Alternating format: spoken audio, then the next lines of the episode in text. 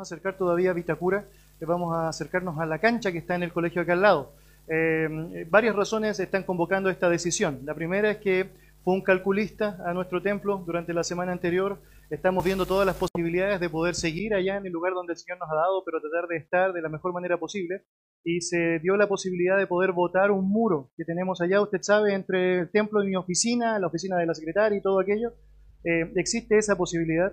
Esta semana vamos a tener la, la, cotización de algunas empresas constructoras para saber cuánto nos saldría votar ese muro, que obviamente nos daría para 45 o 40 personas más pudiendo estar allá sentados y evaluando obviamente eh, cuáles serían las dimensiones de aquello y también eh, calculando, como dice la Biblia, tener los materiales necesarios y todo lo requerido para poder llevarlo adelante. Entonces eso va a implicar también un poco más de tiempo el que necesitamos para poder habilitar aquel lugar si es que Dios lo permite. Ruego sus oraciones, obviamente, para que el Señor sea guiando cada detalle en cuanto a lo que eso involucra. También, si usted conoce información o datos de empresas constructoras que podrían hacer algo así, por favor acérquese. Quisiéramos tener todas las cotizaciones posibles para poder tomar la mejor decisión. Eh, pero por sobre todo, como he mencionado, mucha oración para que el Señor nos guíe, nos dé eh, la mejor alternativa en cuanto a lo que tenemos y también agradecido por todo lo que ha sido hasta ahora tener la instancia de estar en este espacio, pero también tener la posibilidad ahora durante el mes de enero de estar en la cancha aquí al costado, un lugar mucho más fresco en un sentido. Estamos sintiendo cuando escuchaba allá, oh fuego, eleva tu loor, decía, no tanto, no tanto, ¿no? Mientras lo cantábamos, ¿no? Eh, y obviamente es una bendición poder estar en este lugar, también nos van a pasar algunas salas y todo eso, pero con esta visión clara, definida, de que el Señor nos pueda dar, si es su voluntad, la instancia de poder estar en nuestro templo, ya retornando allá eh, con un mejor espacio habilitado para lo que son nuestros servicios. Bueno, dicho eso, eh, tenemos hoy día un domingo especial, eh, si como generalmente hacemos los últimos domingos del año, para reflexionar en lo que la palabra santa nos dice en cuanto a lo que es la gratitud, eh, estar generando en nosotros este estímulo, esta disposición a estar siendo agradecidos a Dios como realmente debemos serlo. Y en ese contexto la palabra nos da muchísima, muchísima información y convocatorias a lo que significa el ser agradecidos, ser agradecidos. He pensado por mucho tiempo que obviamente esta es una de las marcas que va a determinar realmente el estado de nuestro corazón. Yo podría estar recordando cuántas veces mis padres tenían que decirme a mí, diga gracias o de las gracias. Y cuántas veces yo he tenido que decirle a mis hijas, ¿o no? De las gracias, de las gracias, ¿o no? Y seguramente usted ha estado en situaciones similares. De alguna forma, la escasez de gratitud verbal refleja muchas veces la escasez de gratitud en nuestro corazón. Tenemos un Dios que nos ha dado todo lo que tenemos, que nos permite disfrutar en el centro de su voluntad, conforme a sus parámetros, y que no solamente demanda, sino que merece el hecho de que tú y yo estemos permanentemente siendo agradecidos. La palabra del Señor nos dice en 1 Tesalonicenses capítulo 5 versículo 18, dar gracias en todo porque esta es la voluntad de Dios para con los hombres en Cristo Jesús. Así que si todo lo que tiene que ver con la voluntad de Dios involucra, entre otras cosas, la gratitud, y tú y yo queremos cumplir la voluntad del Señor, queremos estar en el punto de la voluntad del Señor, si hay algo que no debe salir de nuestro corazón y de nuestras prácticas, tiene que ver con una gratitud correcta hacia Él.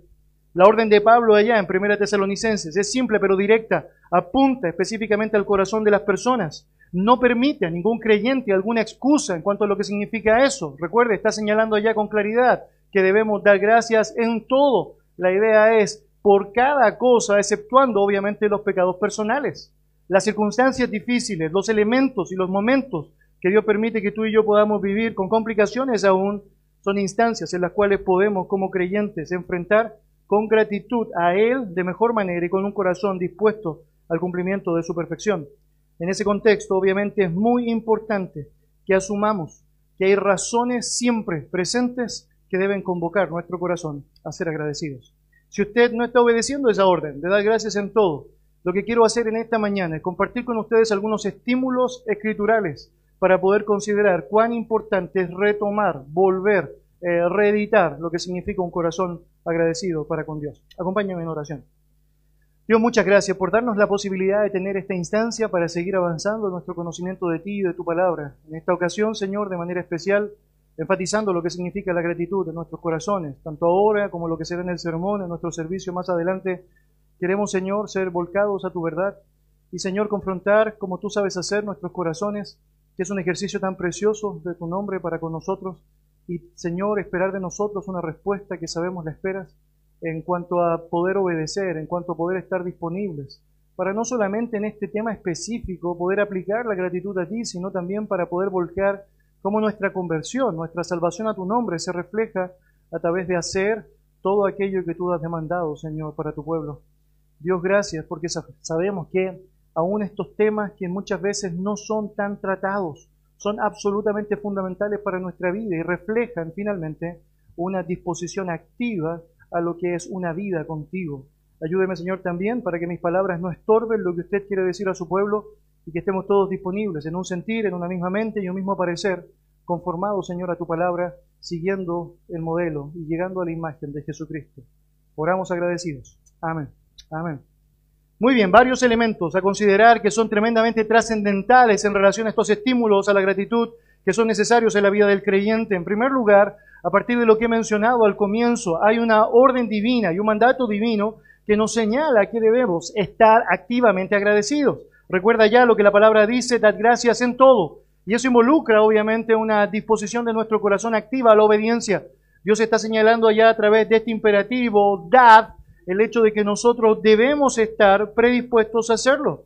Dios nos insta a través de su palabra con mandatos activos a realmente hacer personas agradecidas. Filipenses 4.6, Colosenses 2.7, 1 Tesalonicenses 5.18, que como mencionado al comenzar, están activamente señalando aquello. La palabra del Señor, por ejemplo, en Colosenses capítulo 3, versículo 15, nos señala lo siguiente, y la paz de Dios gobierne en vuestros corazones, a la que asimismo fuiste llamados en un solo cuerpo, y sed agradecidos. Tenemos el privilegio de poder recibir de los dones de Dios, entre otros de la paz, esa paz que sobrepasa todo entendimiento, que está íntimamente ligado con este reconocimiento de lo que Dios puede darnos y por otro lado tenemos esta convocatoria, ser agradecidos, ser agradecidos. Cuando Pablo escribe sobre la vida llena del Espíritu Santo, allá en Efesios capítulo 5 y también en Colosenses, él está dando características que deberían ser el reflejo de eso. A diferencia de lo que muchos están entendiendo afuera, pensando que la llenura del Espíritu Santo tiene que ver con una experiencia estática o mística, la llenura del Espíritu Santo tiene que ver directamente con acciones concretas, prácticas, tienen que ver con la obediencia a Dios, tienen que ver con la sumisión de unos a otros, tienen que ver con hijos obedeciendo y honrando a sus padres, con padres que no exasperan a sus hijos, tienen que ver con jefes que actúan con prudencia, moderación y respeto hacia sus empleados y tienen que ver con empleados que actúan como sirviendo a Dios cuando sirven a sus jefes. Pero en particular toda esa sección de la llenura del Espíritu Santo comienza allá con un elemento muy interesante que debemos tener presente. Mire allá dice, hablando entre vosotros con salmos, con himnos y cánticos espirituales, cantando y alabando al Señor en vuestros corazones, dando siempre gracias por todo al Dios y Padre en el nombre de nuestro Señor Jesucristo. Es decir, la Biblia está diciendo que una manifestación de alguien que está viviendo la plenitud del Espíritu Santo en él es que, entre otras cosas, va a dar gracias, va a ser agradecido, va a estar comunicando activamente a Dios gracias por todo lo que Dios permite vivir. En ese contexto, obviamente, el punto a considerar allá es que la gratitud tiene que ver con una cuestión de obediencia tiene que ver con un asunto de asimilar que Dios me demanda hacer aquello que necesariamente es de gran bendición para mi propia vida. Y voy a seguir argumentando sobre eso. La base entonces establecida bíblicamente hablando es que la gratitud es un mandato divino, por lo tanto debemos considerar la obediencia involucrada en llevar adelante esta práctica en nuestra vida. En segundo lugar, la gratitud reconoce la soberanía de Dios, asume que Dios tiene el control sobre todo. Cuando usted quiere resumir una buena forma para hacer eh, lo que es la adoración, gratitud sería una buena manera de, de reflejarla. Es porque la gratitud sin duda sería la cúspide de una persona que tiene un corazón de adoración hacia su Dios. Si realmente alaba su nombre, adora su nombre, reconoces a Dios por lo que Él es, una expresión que va a estar surgiendo permanentemente en tu vida será la de gratitud, independiente de aquellas circunstancias que vivas, independiente de aquellas situaciones que tengas que experimentar. Déjeme decirlo de esta manera, un corazón agradecido puede ayudarle a enfrentar cualquier situación que usted viva en la dependencia que tiene en el Señor. Alabado sea Dios. Es algo que solo puede salir del corazón de alguien que confía en la soberanía de Dios a pesar de las circunstancias adversas. Estoy pensando, por ejemplo, en el caso de Job. Recuerda usted allá todo lo que él está experimentando, todo lo que él está sufriendo en carne propia. Y él reconoce a través de esta expresión tremenda, ¿o no? Jehová dio, Jehová quitó, bendito sea el nombre del Señor.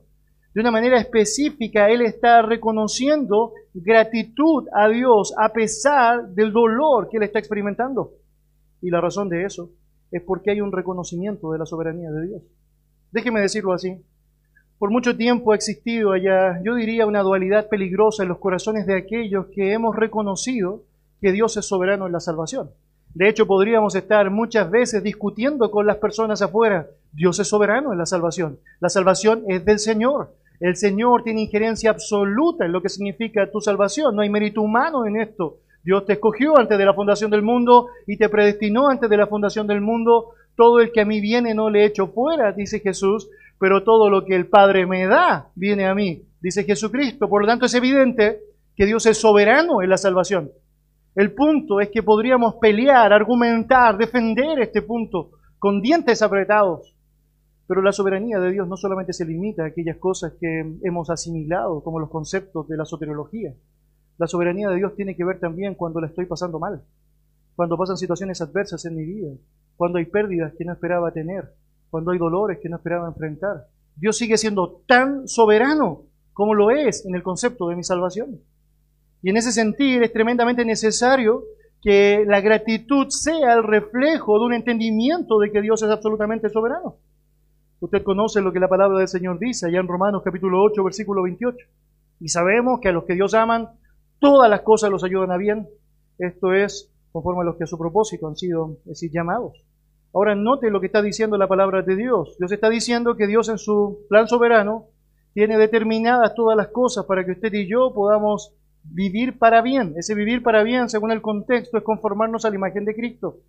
Por lo tanto, que todo ayude para bien significa en la práctica que todo lo que Dios permite en tu vida te ayuda a ser más como Cristo. Déjeme explicarlo de esta manera.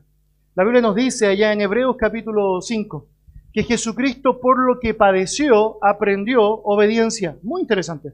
Cuando usted mira a Jesucristo, usted sabe, un hombre absolutamente santo, sin pecado, sin tacha alguna, tentado en todo, pero sin pecado. Pero la Biblia dice que como hombre él experimentó, es decir, todo aquello que usted como hombre yo como hombre deberíamos experimentar. ¿Para qué? Bueno, para que pueda compadecerse de nosotros, dice la Biblia.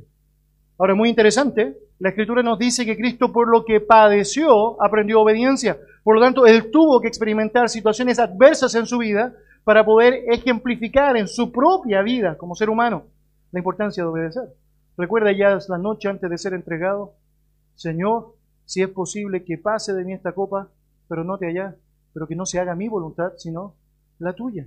A través de eso, Jesucristo está reconociendo la soberanía de Dios, el control soberano que Dios tiene para ejercer en adelante todo aquello que Él ha predispuesto y enfrenta de buena manera aquello que tiene que enfrentar. Para mí es impresionante cuando tú lees Hebreos capítulo 12 y notas que por el gozo puesto delante de Él sufrió la cruz. ¿Cómo es posible?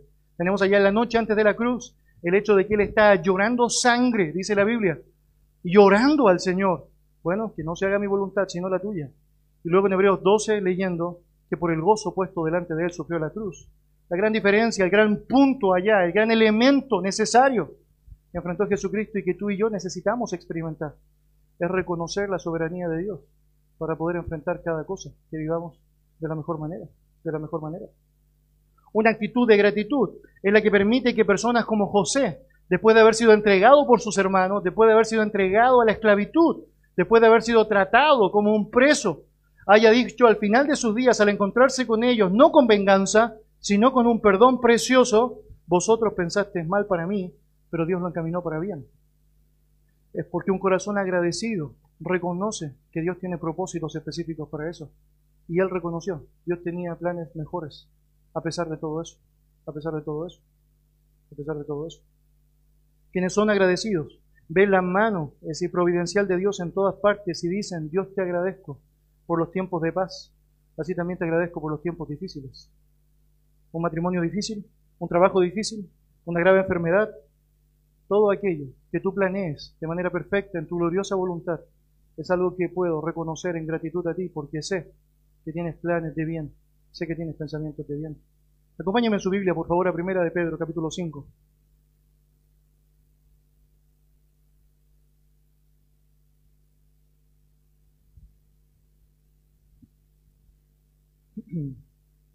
Primera de Pedro, capítulo 5. Lo que tienes allá es una carta de Pedro animando a los hermanos a lo que significa una vida llena de dificultades, adversidades. De hecho, el contexto en el capítulo 4, versículo 12 en adelante, nos habla de las pruebas que tendrían que experimentar. De hecho, desde el mismo capítulo 1, Pedro está diciendo que no debemos extrañarnos como si fuera una cosa extraña. Eh, el fuego de la prueba va a ser enfrentado y tenemos que salir como el oro, dice allá la convocatoria bíblica. Pero cuando llega allá al capítulo 5, termina todo este relato eh, allá desde el versículo 10 en adelante, diciendo lo siguiente, mas el Dios de toda gracia, que nos llamó a su gloria eterna en Jesucristo, después que hayáis padecido un poco de tiempo, Él mismo os perfeccione, afirme, fortalezca y establezca. Note allá todo lo que está diciendo Pedro resumido en esta última declaración, en, este, en esta epístola. Él está diciendo, mire, después que usted haya pasado sufrimiento, un sufrimiento que sabemos no está exento de la soberanía de Dios. Lo que va a pasar con usted es que usted va a poder experimentar lo que significa el ser perfeccionado, afirmado, fortalecido y establecido. Mire, si usted y yo quisiéramos algo en nuestra vida cristiana para poder seguir adelante, son precisamente estos elementos que aparecen descritos acá. Quisiéramos ser confirmados, fortalecidos, establecidos. Quisiéramos, sin duda alguna el poder estar firmes y constantes creciendo la obra del Señor. Quisiéramos estar afirmados y perfeccionados cada día más para con Él. Pero note lo que el texto está diciendo, después que hayáis padecido un poco de tiempo, necesita pasarla mal a veces. Necesito pasarla mal a veces. Y una buena forma para enfrentar esos momentos difíciles es con un corazón agradecido. Señor, gracias. Porque aunque no conozco los detalles del proceso, sé que a través de esto me estás perfeccionando, afirmando, fortaleciendo y estableciendo. Sé que me estás haciendo más como Cristo a través de esto. Sé que sabes precisamente actuar para bien en mi vida, a pesar de todo eso. Por lo tanto, un corazón agradecido, tal como hemos aprendido, reconoce que Dios es soberano. Y no lo reconoce solamente en algunos elementos de la teología práctica, sino que en toda la vida, en todas las aristas, incluso en los momentos complejos. Un tercer elemento para considerar en relación a los estímulos de la gratitud es que Dios juzga la ingratitud. La ingratitud, en esencia, es el reflejo de un corazón no regenerado, un corazón que no ha asimilado quién es Dios. Es uno de los pecados más intolerables cuando usted mira lo que significa el relato bíblico. De hecho, el apóstol Pablo identificó a los incrédulos como ingratos, los marca de esa manera, los determina de esa manera. De hecho, Romanos capítulo 1, versículo 21, cuando habla de aquellos hombres a los cuales Dios abandona en sus propios deseos, placeres y obviamente en su propia condenación, se refiere a aquellos como personas que no le glorificaron como a Dios ni le dieron las gracias, las gracias, las gracias. Déjeme explicarlo así. Dios es la fuente de cada cosa buena que nosotros recibimos. Toda buena dádiva, todo don perfecto desciende del Padre de las Luces. La Biblia nos enseña que la bondad de Dios traspasa incluso la condición de creyentes e incrédulos. La Biblia nos enseña, por ejemplo, en Mateo que Dios hace salir el sol sobre justos e injustos, la lluvia cae sobre justos e injustos. Y tanto creyentes como incrédulos podemos disfrutar de la providencia asombrosa de Dios a través de cuidados específicos, a través de la ayuda de otros, a través de lo que significa la existencia del arte, la existencia de la cultura, la existencia de un montón de elementos que Dios ha permitido que sean eh, llevados adelante. Pero lo cierto es que ni incrédulos y muchas veces creyentes estamos permanentemente reconociendo aquello y somos ingratos, ingratos, ingratos. Un reflejo permanente de eso tiene que ver con el corazón orgulloso, ¿no? Que se arroja los beneficios de todo lo que logra. Me hace pensar muchísimo, por ejemplo, en Nabucodonosor, en un momento de su vida diciendo, esta es la gran Babilonia que yo edifiqué con la fuerza de mi poder. Y de pronto, acto seguido, convirtiéndose en una bestia salvaje, su pelo ha crecido, pezuñas le han salido, una persona irracional, como un animal irracional, es la descripción que la Biblia nos da de él. La razón específica es porque él no reconoció ni agradeció a quien le había permitido tener precisamente todo aquello que él estaba teniendo. Dice la escritura que todo eso sucedió hasta que él reconoció que todo había sido dado por el Dios del cielo que el reconocimiento y la verdad provenían de Él y que todo aquello estaba supreditado a su mano. De hecho, Él declara, te alabo, Dios del cielo, porque tuyo es todo. En ese momento su condición cambió, su imagen volvió es decir, su irracionalidad volvió.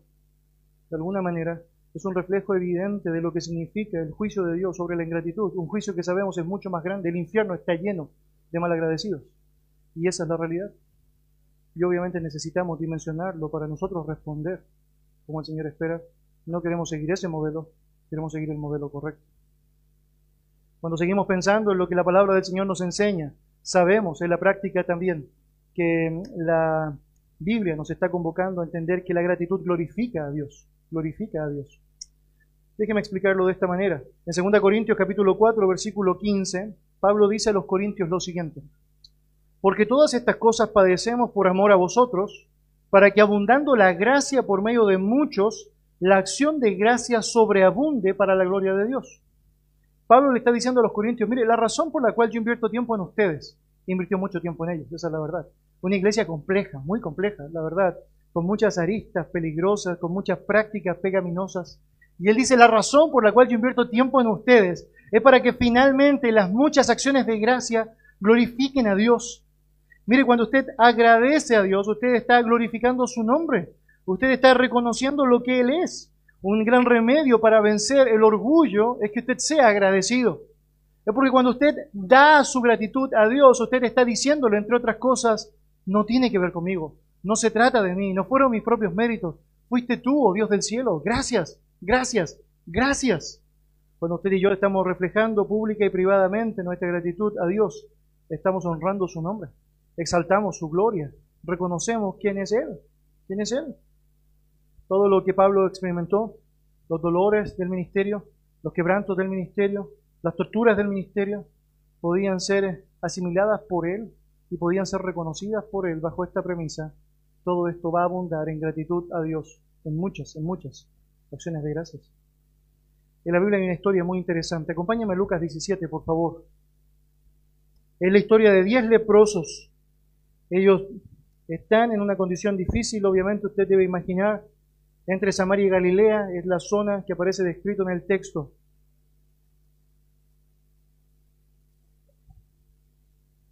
Lucas capítulo 17.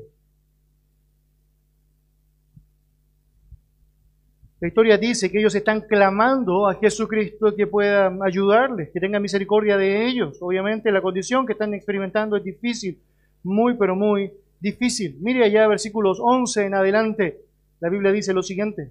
Yendo Jesús a Jerusalén, pasaba entre Samaria y Galilea, y al entrar en una aldea le salieron al encuentro diez hombres leprosos, los cuales se pararon de lejos y alzaron la voz diciendo, Jesús, Maestro, ten misericordia de nosotros. Cuando él los vio, les dijo, id, mostraos a los sacerdotes. Y aconteció que mientras iban, fueron limpiados. Muy interesante. Entonces uno de ellos, viendo que había sido sanado, volvió glorificando a Dios a gran voz y se postró rostro en tierra a sus pies, dándole gracias, y este era samaritano. Respondiendo Jesús dijo, ¿no son diez los que fueron limpiados? ¿Y los nueve dónde están? No hubo quien volviese ni diese gloria a Dios, sino este extranjero. Y le dijo, levántate y vete, tu fe te ha salvado. Mire, Jesucristo en su ministerio terrenal mostró finalmente el carácter divino. Él hace lo bueno por todos, justos e injustos. Tenemos diez hombres leprosos, de los cuales tenemos diez hombres que son sanados de la lepra, en el acto sanados de la lepra, mientras ellos iban camino a los sacerdotes.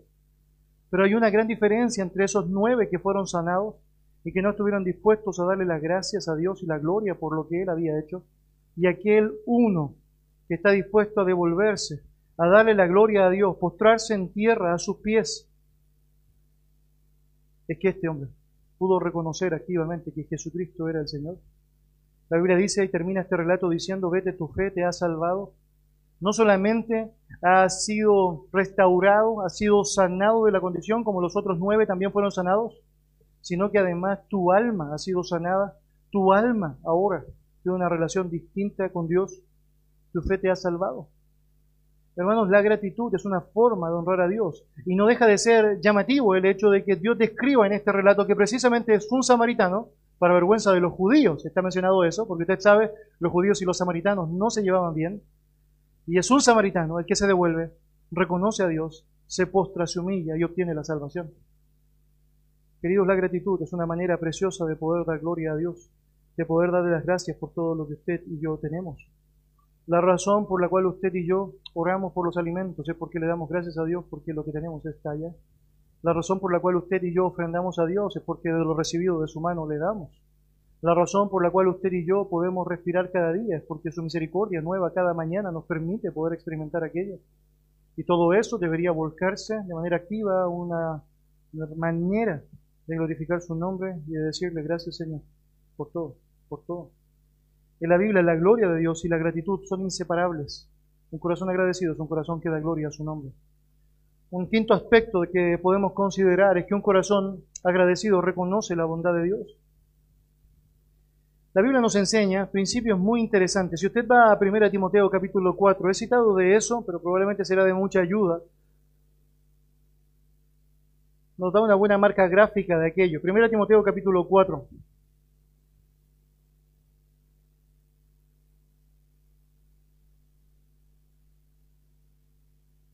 Versículo 4. La palabra del Señor dice así. Bueno, vamos a leer del versículo 1 para tener un contexto ya más amplio. Pero el Espíritu dice claramente que en los postreros tiempos algunos apostatarán de la fe, escuchando espíritus engañadores y a doctrinas de demonios, por la hipocresía de mentirosos que teniendo cauterizada la conciencia, prohibirán casarse y mandarán abstenerse de alimentos que Dios creó para que con acción de gracia participasen de ellos los creyentes y los que han conocido la verdad. Porque todo lo que Dios creó es bueno y nada es de desecharse si se toma con acción de gracias, porque por la palabra de Dios y por la oración es santificado. Bueno, ¿qué nos está enseñando este pasaje? Bueno, algunos impostores en Éfeso estaban señalando, entre otras cosas, que habían elementos que claramente reflejaban que Dios no era bondadoso. Ciertos alimentos no debían ser comidos, era lo que estaban expresando acá, entre otras cosas. Y obviamente con eso estaban generando un propio concepto en las personas que les hacían rechazar la bondad de Dios a través de lo que Dios había entregado, y obviamente con eso estaban generando una odiosidad, una enemistad hacia Él y un poco reconocimiento de su bondad. Mire, usted debe saber, la palabra del Señor dice que todo lo que Dios creó es digno de ser, es decir, un elemento de alimento para nosotros. Los animales fueron creados para el hombre, es decir, los frutos de la tierra fueron creados para el hombre. Por lo tanto, mal hacemos nosotros al pasar a llevar aquello que fue la determinación divina y su propósito santo, tratando de abiertamente negar lo que Dios ha establecido en su verdad y empezar a señalar que hay ciertas cosas que se pueden y ciertas cosas que no se pueden. En el ejercicio de tu libertad, tú puedes decidir no comer ciertas cosas, pero no con eso argumentas el punto de que todo lo que Dios creó es digno de ser comido por el hombre. Debería decir que una de las razones de las crisis humanitarias en el mundo tiene que ver precisamente con un mal entendimiento de esto. Tienes en la India una gran hambruna porque no se comen las vacas, porque son sagradas. Una hambruna que podría ser resuelta si simplemente se comieran las vacas. Tienes en África un montón de elementos naturales que no son explotados por el hombre, habiendo sido dados por Dios para el hombre, precisamente por conceptos cerrados. Y con eso se refleja en la práctica un corazón que no está reconociendo la bondad de Dios, la bondad de Dios. Mira, al recibir y disfrutar con agradecimiento los regalos que Dios ha dado, los creyentes cumplen con la noble tarea de dar la gloria a Él. En Romanos 11:36, el texto termina diciendo esto, resume la perspectiva de lo que significa esta realidad.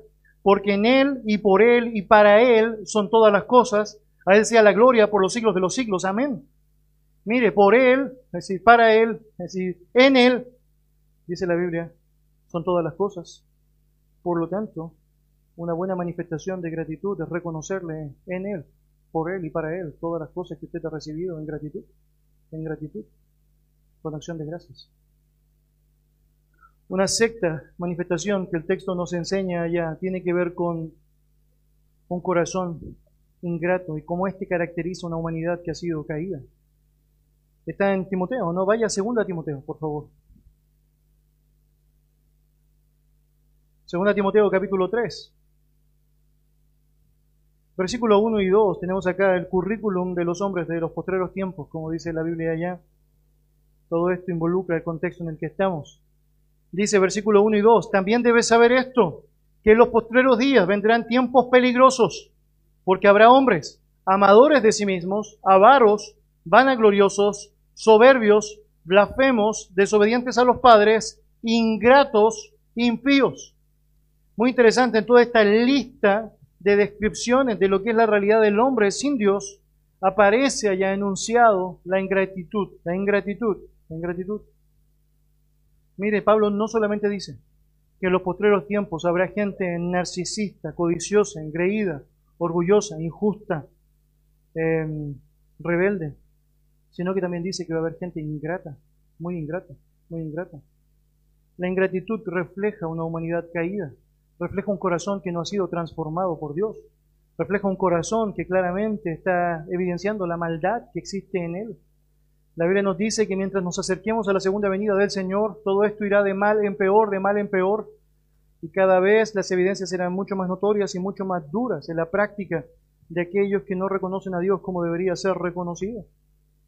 No debería ser extraño para nosotros ver cuánta gente no redimida es gente amargada, que se queja por todo, que no asume la realidad eh, de, una, eh, de un Dios existente, enojada. Eh, muchos de lo que hoy día se reconocen como enfermedades mentales están arraigadas en un corazón que no ha reconocido a Dios. Y como no reconoces a Dios, como no ves a Dios como la fuente de lo que tienes, como el soberano de todo lo que existe, como aquel a quien debe dar la gloria por todo, entre las cosas que se reflejan allá como respuestas a eso, es que nunca estás conforme con nada, nunca nada es suficiente, nunca, nunca, nunca es suficiente.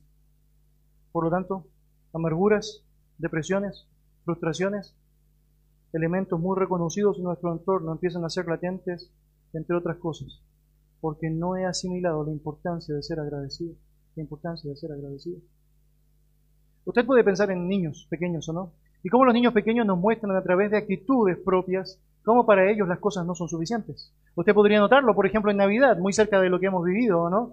De pronto notas allá, el niño va a abrir los 25 regalos que estaban puestos en el árbol y de pronto notas la actitud que tiene. Cada uno de los 25 regalos han sido comprados allá con mucho entusiasmo por ti, con muchos deseos de querer, obviamente, demostrarle a él cuánto le ama, con mucho esfuerzo también involucrado allá, con muchas cuotas, precio contado o no contado. El punto es lo siguiente, de pronto ves como abre un regalo, deja el regalo, abre otro regalo, tira el otro regalo, abre otro regalo, de pronto se queda allá, cinco minutos, lo deja allá, abre otro regalo, lo deja allá, y de pronto nada es suficiente. El otro día la mitad están rotos, la otra mitad están despreciados no es suficiente y queremos más, queremos más.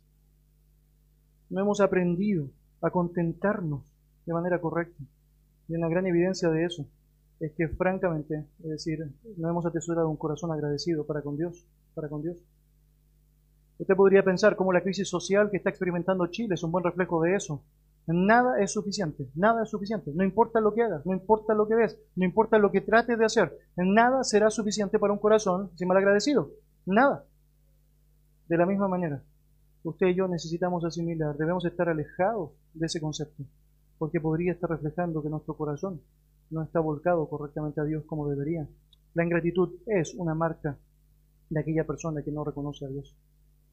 Un séptimo principio es que dar las gracias debe ser parte habitual de la adoración. Necesitamos dimensionar el valor de adorar a Dios a través de la gratitud. Al comenzar nuestro servicio de estudios hoy día, el hermano Cristian leyó el Salmo 100, tremendo salmo de la palabra del Señor, que dice, entrad por sus puertas con acción de gracias, por sus atrios con alabanza. La Biblia está diciendo que nuestra comunión con Dios debe ser graficada a través de una actitud de gratitud cada vez que entramos a su presencia, cada vez que nos relacionamos con Él, en el Antiguo Testamento ilustrado esto a través del el tabernáculo y el templo, en nuestra vida a través de esta relación personal con Dios, cada vez que entramos al trono de su gracia, deberíamos entrar en gratitud, deberíamos estar agradecidos, siempre, siempre.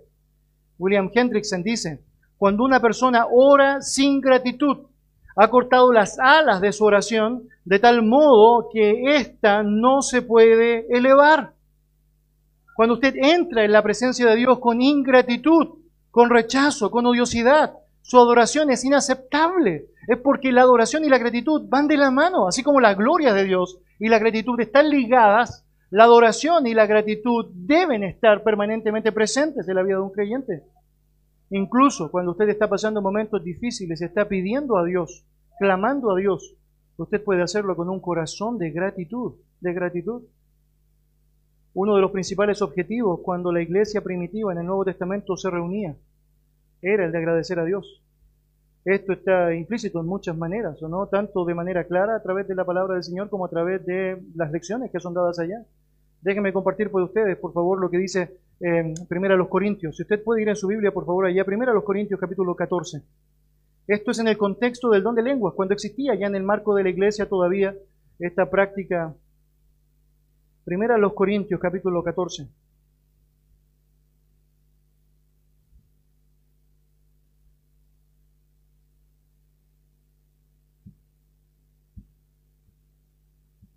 Pablo está mencionando cómo en aquel contexto en donde el don de lenguas estaba permitido, pero regulado, absolutamente regulado, la gente no estaba dispuesta a vivirlo, incluso en ese marco. De hecho, había un montón de determinaciones que debían ser llevadas a cabo que no se llevaban a cabo. Solo podían ser dos o tres por turno, siempre tenía que haber un intérprete, eh, siempre tenía que haber un énfasis de orden involucrado allá, la mujer no podía ejercerla de manera práctica. Todo eso, si incluso usted lo aplicara hoy día, en las iglesias que creen en el don de lenguas, no, no es como lo practican. Muy interesante. Pero muy llamativo todo esto, porque cuando llegas allá al versículo 16, lees lo siguiente. Porque si bendices solo con el Espíritu, el que ocupa el lugar del simple oyente, ¿cómo dirá el amén a tu acción de gracias? Pues no sabe lo que has dicho. Este era el punto. Habían algunas personas que justificaban la existencia de todo esto y el abuso de esto, básicamente diciendo, no, es una práctica solo del espíritu no más. Es una práctica personal y espiritual. Hermano, ningún don es personal. Todos los dones que Dios ha dado en la historia son para la edificación del cuerpo de Cristo. Entonces el argumento de Pablo es este. Si tú dices que lo tienes para contigo y que lo haces en el Espíritu, ¿cómo la gente va a responder un amén con acción de gracias? Déjeme decirlo así. Imagínese usted que nosotros le pedimos a algún hermano acá en el grupo que ore en este momento específico. Y el hermano empieza a orar así.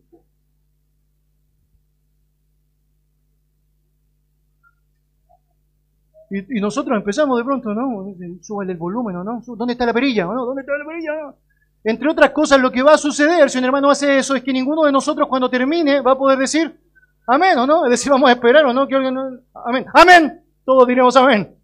Bueno, eso es lo que sucede cuando nosotros pensamos en la práctica que el culto congregacional simplemente tiene que ver con algo personalista y no tiene que ver con la congregación. Por eso debemos, entre otras cosas, orar con fuerza para que todos nos escuchen. Por eso debemos, entre otras cosas, pensar en cómo esto está volcando nuestra comunión unos para con otros, unos para con otros. Ahora lo interesante del relato es que el texto dice, ¿cómo dirá el amén a tu acción de gracias? Es porque era explícito en el marco de la iglesia, en las relaciones de lo que significaba la adoración a Dios, que las acciones de gracias debían estar latentes allá. Pues no sabe lo que has dicho, porque tú a la verdad bien das gracias, pero el otro no es edificado. ¿Por qué? Porque no lo escucha. Porque no lo escucha. La iglesia debe estar convocada de personas que están dando gracias, dando gracias, que entran en la comunión con Dios dando gracias. Y usted de manera personal también debe dar gracias, debe dar gracias. Otras cartas de Pablo le recuerdan a los creyentes que expresan su gratitud y por lo tanto se diferencian de una cultura ingrata y no creyente. En Efesios capítulo 5, leo para usted, dice lo siguiente, pero fornicación y toda inmundicia o avaricia, ni aun se nombre entre vosotros, como conviene a santos, ni palabras deshonestas, ni necedades, ni truanerías, que no convienen, sino antes bien acciones de gracia.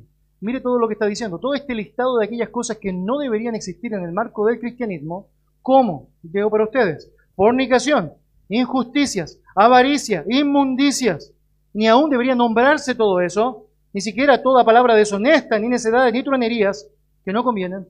Todo eso se reemplaza. Todo eso debe dejarse de lado. ¿Para qué?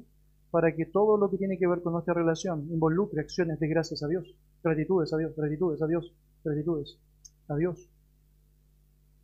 Hermanos, dar gracias a Dios es parte vital de la adoración y necesitamos tenerlo absolutamente presente. Por último, un corazón agradecido refleja la humildad eh, refleja la humildad.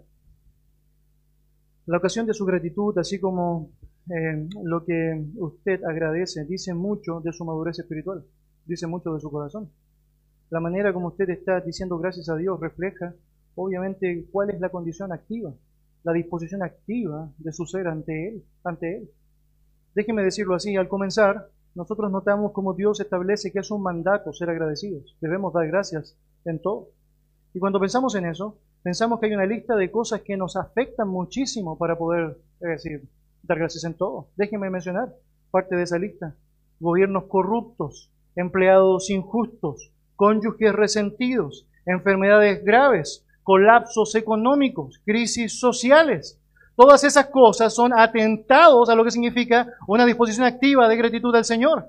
Ahora, ¿por qué una persona podría dar gracias a pesar de estar viviendo el oprobio de todo aquello? Bueno, porque tiene un corazón humilde. Esa es la respuesta. Esa es la respuesta. Solo un tipo de personas pueden expresar gratitud a Dios por esas cosas. Y sabemos, eso refleja un corazón dispuesto a reconocer a Dios en manera humilde. Déjeme decirlo de esta manera. Cuando usted tiene un corazón humilde, un corazón que ha sido fundamentado en la palabra del Señor, usted se da cuenta que usted no merece absolutamente nada que no sea el juicio de Dios. El juicio de Dios. Todo lo que usted recibe, todo lo que yo recibo, además del infierno, tiene que ver con su pura gracia, su pura gracia. Porque todo lo que merecemos, toda la recepción de nuestra vida, todo aquello que usted y yo deberíamos estar permanentemente estando allá expuestos a tener, es la maldad, la maldad, la maldad. La maldad de nuestro propio corazón y la maldad obviamente que está implicada en todos los actos que están involucrados en los corazones de otros, tan incorrectos como los nuestros. Por lo tanto, la razón por la cual usted puede dar gracias es porque cuando usted ve la bajeza de su condición, cuando usted ve todo lo que usted francamente merece, se da cuenta que todo lo que usted recibe es una oportunidad para tener un poco más de lo que merece. Y por eso puede dar gracias. Por eso puede dar gracias. La razón por la cual estamos insatisfechos, entre otras razones, y por la cual no damos gracias, es porque somos demasiado orgullosos. Pensamos que merecemos mucho más, mucho más, mucho más. No sé si usted ha visto, vi un video, es decir, muy conmovedor. Unos padres le regalan a un hijo una tablita, una tablita nomás, ¿no? Él pensaba era una tablet, ¿no? Una tabla, tablet parecido, pero no es lo mismo, ¿no? Y obviamente ve allá con mucha humildad, gratitud. Es como que él trata de mirar, es decir, cómo puede sacarle partido a esa tabla. ¡A la tabla! Por otro lado, es decir, hay muchos otros videos en donde ven niños que reciben una tablet, pero no era la tablet que querían. No, pues esa no, pues esa no tiene, no tiene tanta perilla, no tiene 4G o no. 3G no es suficiente. Solo Wi-Fi no tiene 4G. Yo debería decir una gran diferencia entre uno y otro tiene que ver francamente con la humildad del corazón. Y debería decir eso es lo que nos pasa muchas veces a nosotros. Hermanos, necesitamos ser humildes, humildes. La humildad es lo que permitió que los creyentes en la iglesia primitiva pudiesen cantar a Dios cuando estaban presos, presos. La humildad fue lo que permitió que los creyentes pudiesen regocijarse cuando eran perseguidos a causa de su nombre, a causa de su nombre, porque sabían, obviamente, que no merecían más. Los cristianos humildes ven cada cosa amarga como dulce y siempre están regocijándose, regocijándose, otra vez, regocijándose, regocijándose. Mis hermanos, Dios quiere que seamos agradecidos. Él lo ha establecido en su palabra y desea que lo seamos en todo. Porque la gratitud es la máxima expresión de un corazón que ha sido regenerado, un corazón que ha sido rescatado de una vana manera de vivir para vivir de manera diferente hacia Él. La ingratitud puede infectar, destruir una iglesia, un matrimonio, una familia, un hogar. La ingratitud puede destruir absolutamente todo. Cultive, por tanto, un corazón agradecido, un corazón dispuesto a reconocer a Dios en todo y en todas las circunstancias. Esa es la voluntad de Dios para con los hombres en Cristo Jesús. Y de esa manera refleje lo que el Señor espera. Ore, lea su Biblia, asista a la iglesia, comparte el Evangelio, obedezca a sus padres, reconozca esa lista. Y obviamente probablemente la ha escuchado antes. Es probable que muchas de estas podrían ser linkeadas por usted o dicho, bueno, sí, estoy funcionando bien allá. Pero muy importante, enfóquese en la forma, la manera, en cómo esto se lleva a cabo en el marco de su gratitud a Dios. Y cuando usted hace todo aquello que está en la lista con un corazón agradecido, usted está reflejando finalmente el Dios que usted tiene. Vamos a orar. Gracias Dios por darnos el privilegio de aprender un poco más a través de esta pequeña lección, Señor. Elementos necesarios y vitales para la gratitud, fundamentada, Señor, en tu palabra. Ayúdanos a poder reflejarlo de manera activa, Señor, precisa, consistente. Permítanos, Señor, ser fieles reflejos de un pueblo que te adora, un pueblo que te da las gracias. En el nombre de Jesús. Amén. Invito a ponerse de pie. Vamos a terminar cantando este tiempo.